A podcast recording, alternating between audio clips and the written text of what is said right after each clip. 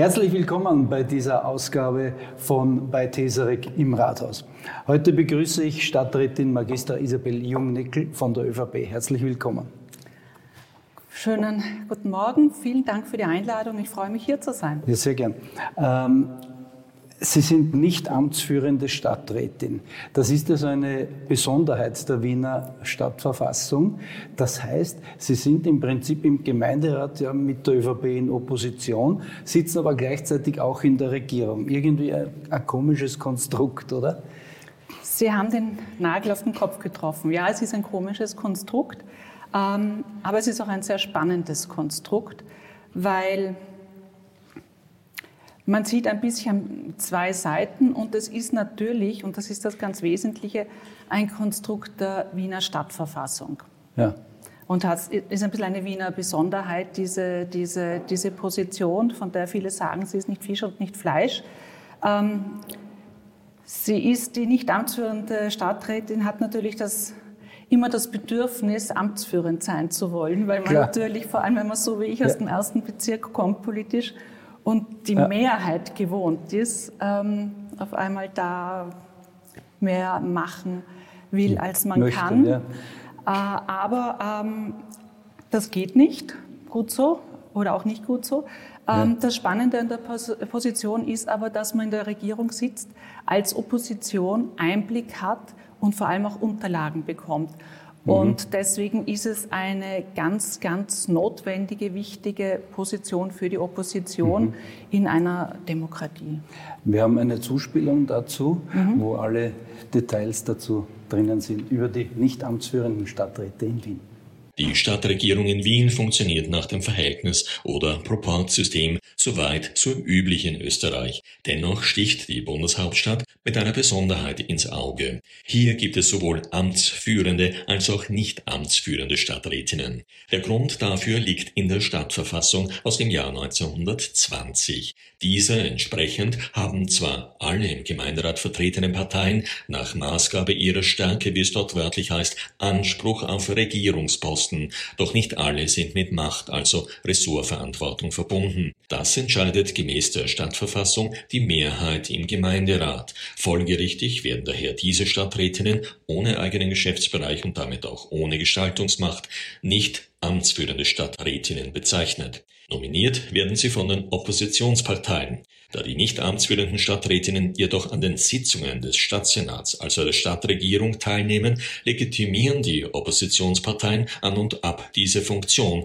als wichtiges Mittel zur Kontrolle. Kritiker bemängeln hingegen in regelmäßigen Abständen die damit verbundenen hohen Kosten der daher manchmal auch polemisch als teuerste Arbeitslose der Stadt bezeichnete Funktionsträgerinnen.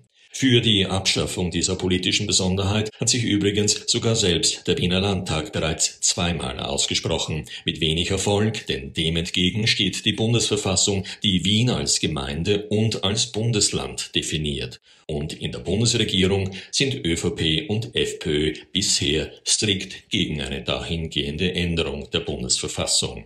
Aktuell stehen den sieben amtsführenden Stadträtinnen der Regierungsparteien SPÖ und NEOS insgesamt fünf nicht amtsführende Stadträtinnen gegenüber, zwei der Grünen, zwei der ÖVP und einer der FPÖ. Ja, also jetzt wissen wir genau, worum es geht. Ähm, die Zeitung Österreich hat einmal sehr bösartig geschrieben, da gibt es fünf Stadträte ohne jede Kompetenz, kassieren sie 14 Mal monatlich 9000 Euro brutto ähm, und hat sozusagen etwas in den Raum gestellt, was immer wieder diskutiert wird, ob man das nicht einsparen könnte. Sollte man Ihren Posten einsparen? Ich glaube, man kann ganz viel einsparen. Ja, man kann alle politischen Ämter einsparen. Nur die Frage ist immer, was will man? Ja. Und wenn man eine Demokratie will, dann braucht man eben verschiedene Positionen. Man braucht auf der einen Seite die Regierung, die amtsfähig sein muss. Man braucht aber auch eine Opposition, die die Möglichkeit haben muss, Oppositionspolitik zu betreiben. Weil es ist ganz, ganz wichtig, gerade in einer Demokratie, dass es da auch einen Bereich gibt, der reinschaut, was ja. die anderen machen. Und mhm. das ist damit halt gewährleistet. Ähm, kommen wir zum Thema Frauen. Ich glaube, mhm. das liegt Ihnen auch am, am Herzen. Ähm, kurz gefragt, warum, obwohl wir schon so viele Jahrzehnte darüber diskutieren, warum gibt es noch immer so viel Ungleichheit zwischen Frauen und Männern?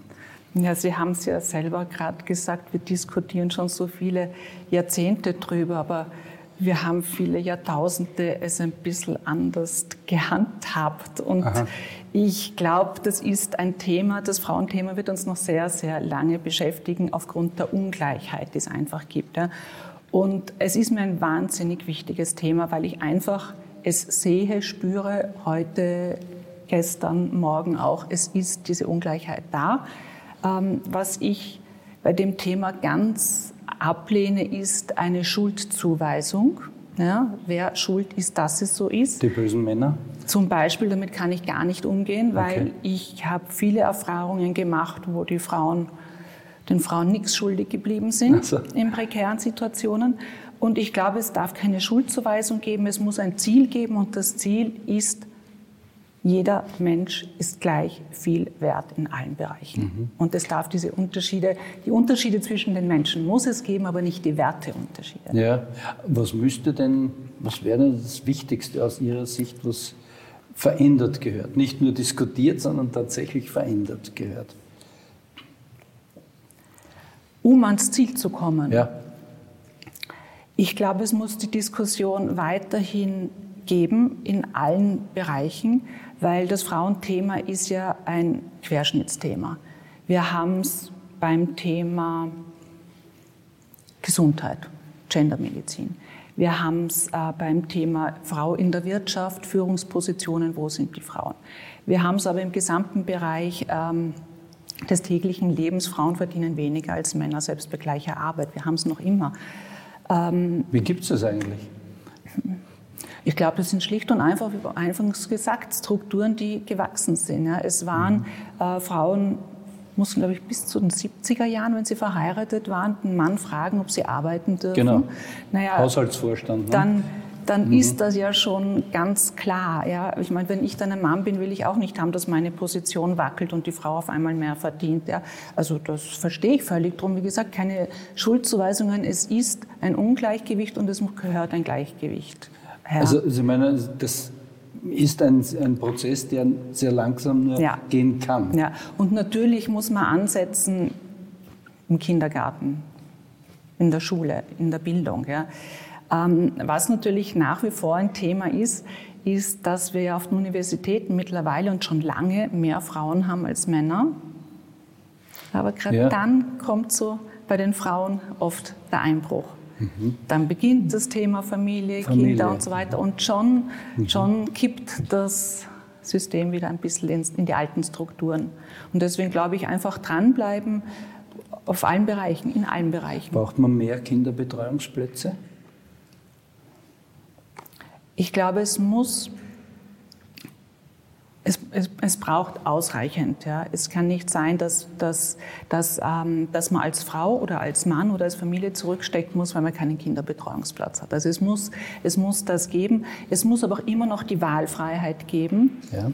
Und ich bin aber auch sehr dafür, dass man, und das ist etwas ganz Wesentliches, auch die Arbeit im Haushalt und bei der Kinderbetreuung mehr wertschätzt.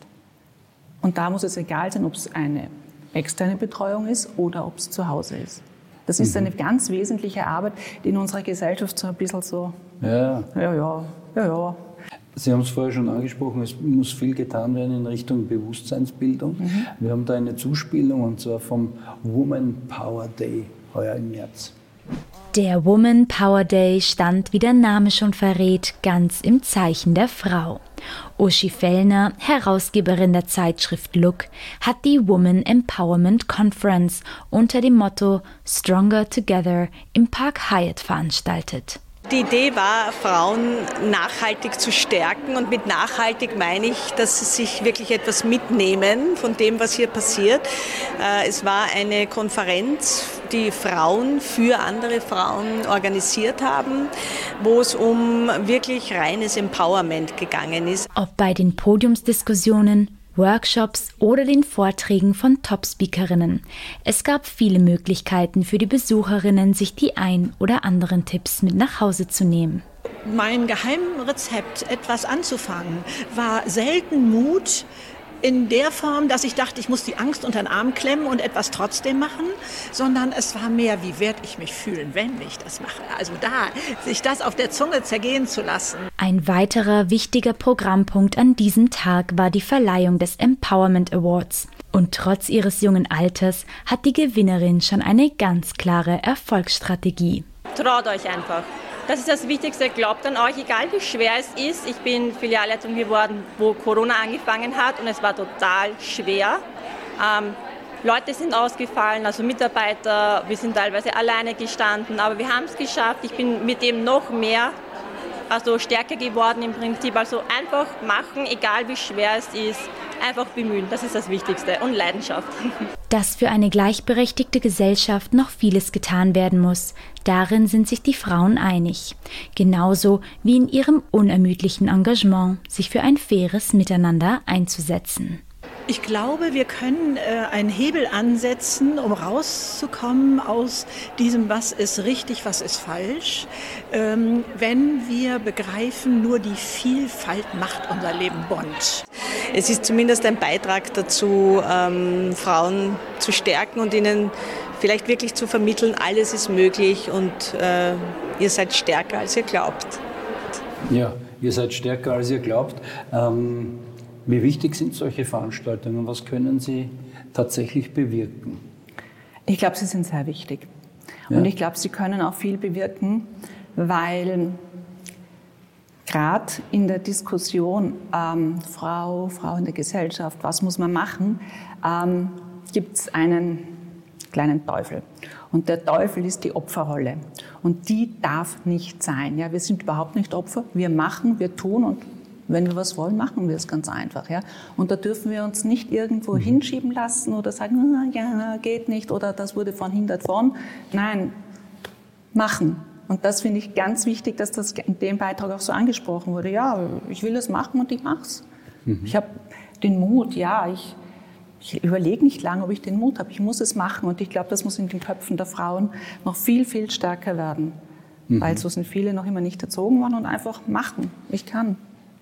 Haben Sie, und damit kommen wir schon zu Ihrem Werdegang, haben Sie in Ihrer Karriere Benachteiligung erfahren als Frau? Nein.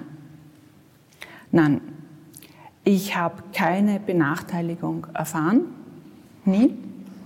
Ähm, was ich aber schon genommen habe, und das würde ich auch wieder tun, und das finde ich auch gut, ganz klar die Rolle der Frau auch eingenommen. Ja, ich bin Frau und ich habe ganz oft auch gesagt, ja, klar, auch lachend, das mache ich jetzt, weil gehört zum Klischee, mache ich. Aber was zum hab, Beispiel? Ich habe eine Veranstaltungen gemacht, haben, wer kümmert sich um was? Habe ich gesagt, die Bewertung bitte. Aha.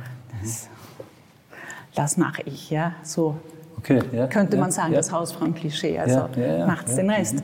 Ähm, aber das, das hat mir Spaß gemacht, aber auch überhaupt keinen Grund, warum ich es nicht machen soll, weil es macht mir Spaß. Mhm. Äh, drum, nein, ich habe da nie Nachteile gehabt, aber ich habe klar meine Position als Frau auch eingenommen. Mhm. Sie sind 1966 in Wien geboren, mhm. aufgewachsen in Liesing, Volksschule St. Ursula. Richtig. Das ist ein, eine Schule, die, glaube ich, so den Ruf hat, für höhere Töchter zu sein. Ist das richtig? Oder stimmt das gar nicht? Ich habe es gehasst. Wirklich? Ich habe es gehasst. Wieso? Ich war nachher acht Jahre bei den Schulschwestern im 15. Bezirk und habe es geliebt. Ah ja? ja. Und warum? Was war der Unterschied?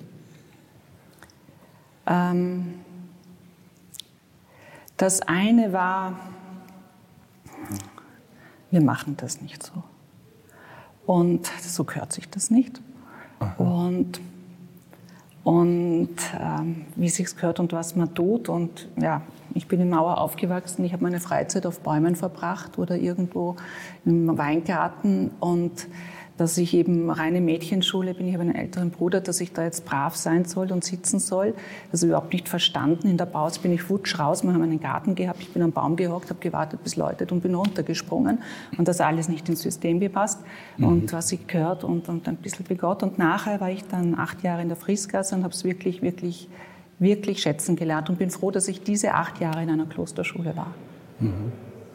Das, das war für Sie eine positive Zeit. absolut, der, absolut. Wieso, was war dort anders? Es war sehr bodenständig. Ja. Mhm. Es war sehr miteinander. Man, es ist einem nichts geschenkt worden, wirklich nichts. Es war auch teilweise da manchmal sehr hart. Aber in, in schwierigen Situationen, und wir hatten, ich hatte Mitschülerinnen in wirklich harten Situationen, hat man die überhaupt nicht fallen lassen, sondern da wurde wirklich unterstützt, wirklich unterstützt. Ja. Mhm. Mhm. Dass die dann auch die Matura okay. machen. Ja. Die mhm. hätten auch mhm. abdriften können. Nein, das mhm. wurde wirklich ganz toll gemacht. Mhm. Sie haben dann Handelswissenschaften mhm. studiert und eben mit Magistra abgeschlossen, mhm. äh, waren dann im Immobilienbereich mhm. tätig. Was haben Sie da gemacht? Ähm, Entwicklung, Verwaltung. Okay. Und sind aber dann schon in die Politik gegangen. Wie ist denn der Unterschied? Also in der, in der, in der, innen, in der inneren Stadt waren Sie dann, ja? Mhm. in der ÖVP im ersten mhm. Bezirk. Sie waren auch fünf Jahre äh, stellvertretende Bezirksvorsteherin. Ähm, wie ist denn der Unterschied so zwischen der Privatwirtschaft und der Politik? Also am Anfang ist es hart. Ja, ich habe es ja parallel gemacht. Ich war ja dann Bezirksrätin ab 2005. Kandidiert erstmals habe ich 2001. Mhm. Ähm, man trifft eine Entscheidung, man setzt sie um in der Wirtschaft. Und wenn sie gut ist, ist sie gut, wenn sie schlecht ist, ja. ist sie schlecht und dann wird das nächste Mal alles anders gemacht und das Tempo zählt. Mhm. Das Tempo, die Entscheidung wird getroffen und sie wird umgesetzt. Also bis in der Politik eine Entscheidung getroffen wird, bis sie dann umgesetzt wird und ob sie umgesetzt wird mhm. und bis sie bewertet wird und wie dann der Nachruf ist, mhm. ähm, hat eine andere Zeitspanne. Es ist halt Demokratie. Es ist Demokratie. Und die kostet nicht nur Geld, sondern auch Zeit offensichtlich. Ja, äh, das, ja. das ist einfach, es ist, ein, mhm. es ist etwas anderes. Ja. Mhm.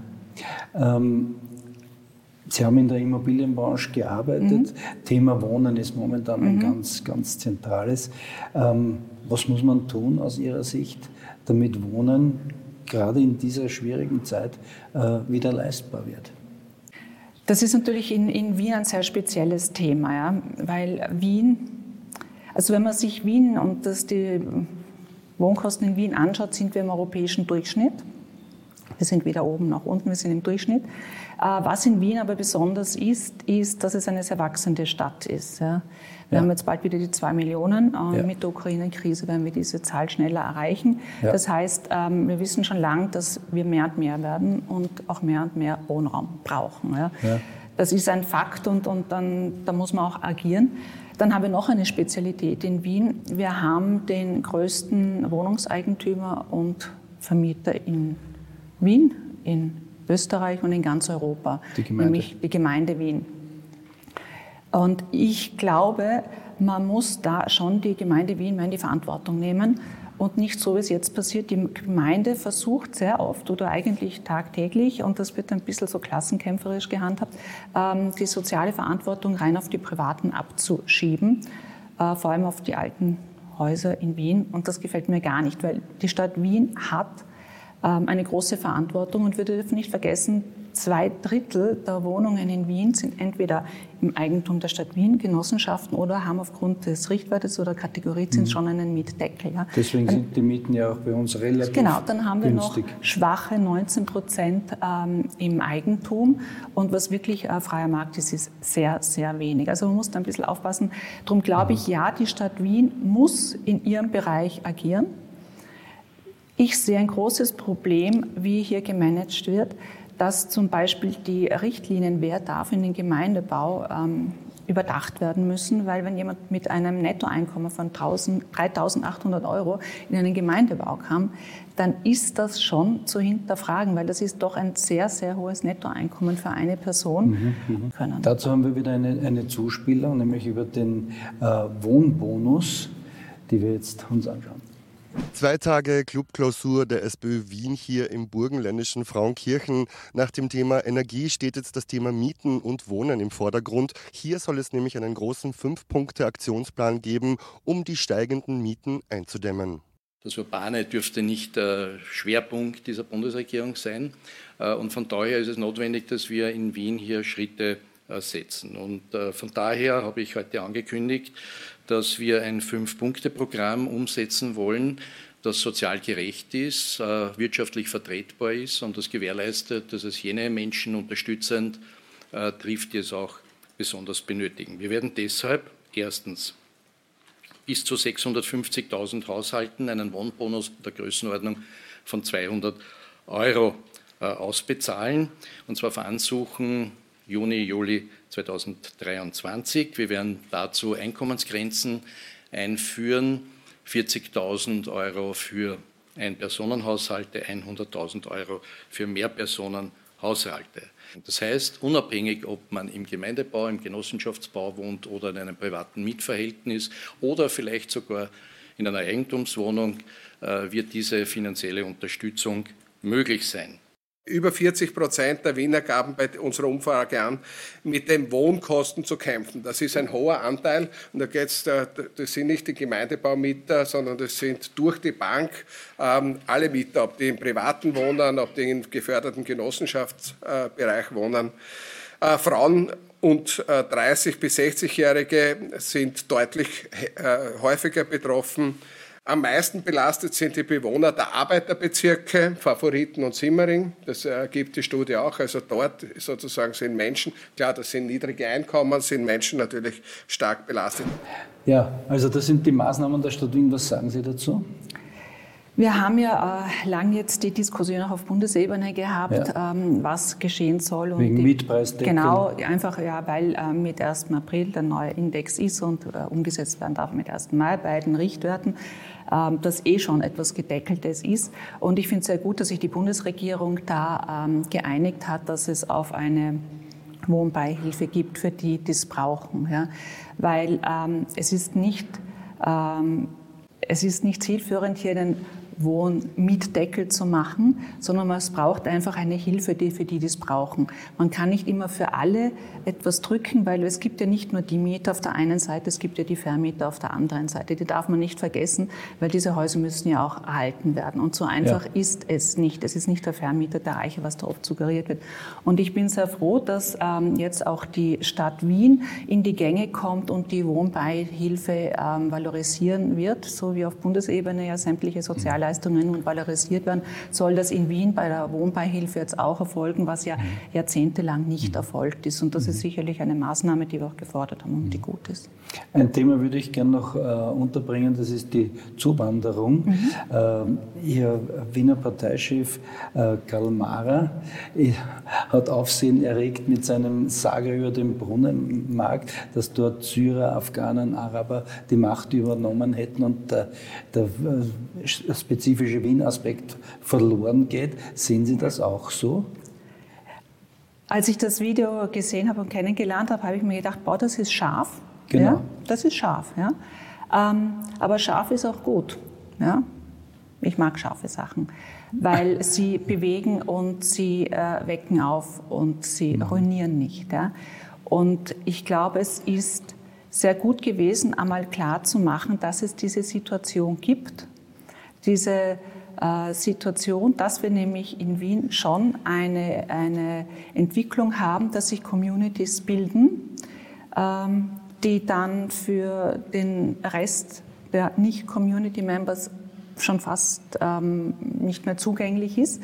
Äh, das sehe ich als eine sehr schlechte Entwicklung. Ich sehe es auch eine sehr traurige Entwicklung und ich sehe auch als eine sehr traurige Entwicklung für diejenigen, die in diesen Communities drin sind und gar nicht rauskommen, weil ich finde schon, dass es eine Aufgabe ist, wenn man Migranten aufnimmt, denen auch Chancen zu geben. Und die haben sie mhm. nicht, wenn sie in solchen Communities sind. Und sie können gar nicht wissen, was sie, was, wie sie rauskommen und was sie machen können.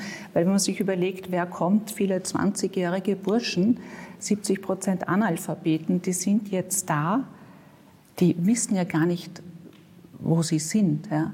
Und wenn ich da es erlaube, dass sie sich solche Communities bilden, nehme ich denen auch die Zukunft. Sie haben gesagt, Sie mögen es scharf. Mhm. Ähm, ist die ÖVP jetzt eine schärfere Oppositionspartei in Wien, als man das gewöhnt war vielleicht? Oder wird sie das bleiben? Weil der Sager war schon scharf, ja, der war scharf. Der, der Sager war scharf, aber von unserer Haltung und von unseren Inhalten und von unseren Werten ähm, hat sich gar nichts geändert. Ja. Es ist, wir sind äh, unseren Inhalten gleich geblieben, wir sind unseren Werten gleich geblieben und wir sehen die Thematik und das Problem auch gleich. Mhm. Nur, und das ist das Wichtige, Probleme muss man auch ansprechen und wir haben es oft angesprochen, ja, wirklich oft angesprochen. Und wenn das dann nicht gehört wird, dann ist es halt gut oft, damit es geschmackiger wird, dass man es etwas schärfer anspricht, weil das mhm. Problem äh, verschwindet nicht, wenn man es nicht anspricht. Mhm. Äh, wir müssen schon zum Schluss kommen. Sie haben zwei erwachsene Kinder. So ist es. Würden Sie denen raten, in die Politik zu gehen? Ähm, ich versuche Ihnen gar nichts zu raten. Das Problem ist bei Kindern, man muss den Mund nicht öffnen, man kann wegschauen und sie wissen trotzdem immer, was ich denke. Aber trotzdem probiere ich keine Ratschläge Sie werden, wenn Sie diesen Beitrag hören, wenn Sie sich aufregen und sagen, du sagst die ganze Zeit, was wir tun, was Sie tun sollen. Aber grundsätzlich versuche ich jeden doch im Erwachsenenalter seine Entscheidungen zu lassen. Danke Ihnen sehr für das Gespräch. Gerne. Dankeschön. Und Ihnen, meine Damen und Herren, danke fürs Zuschauen. Ich freue mich, wenn Sie nächstes Mal wieder dabei sind.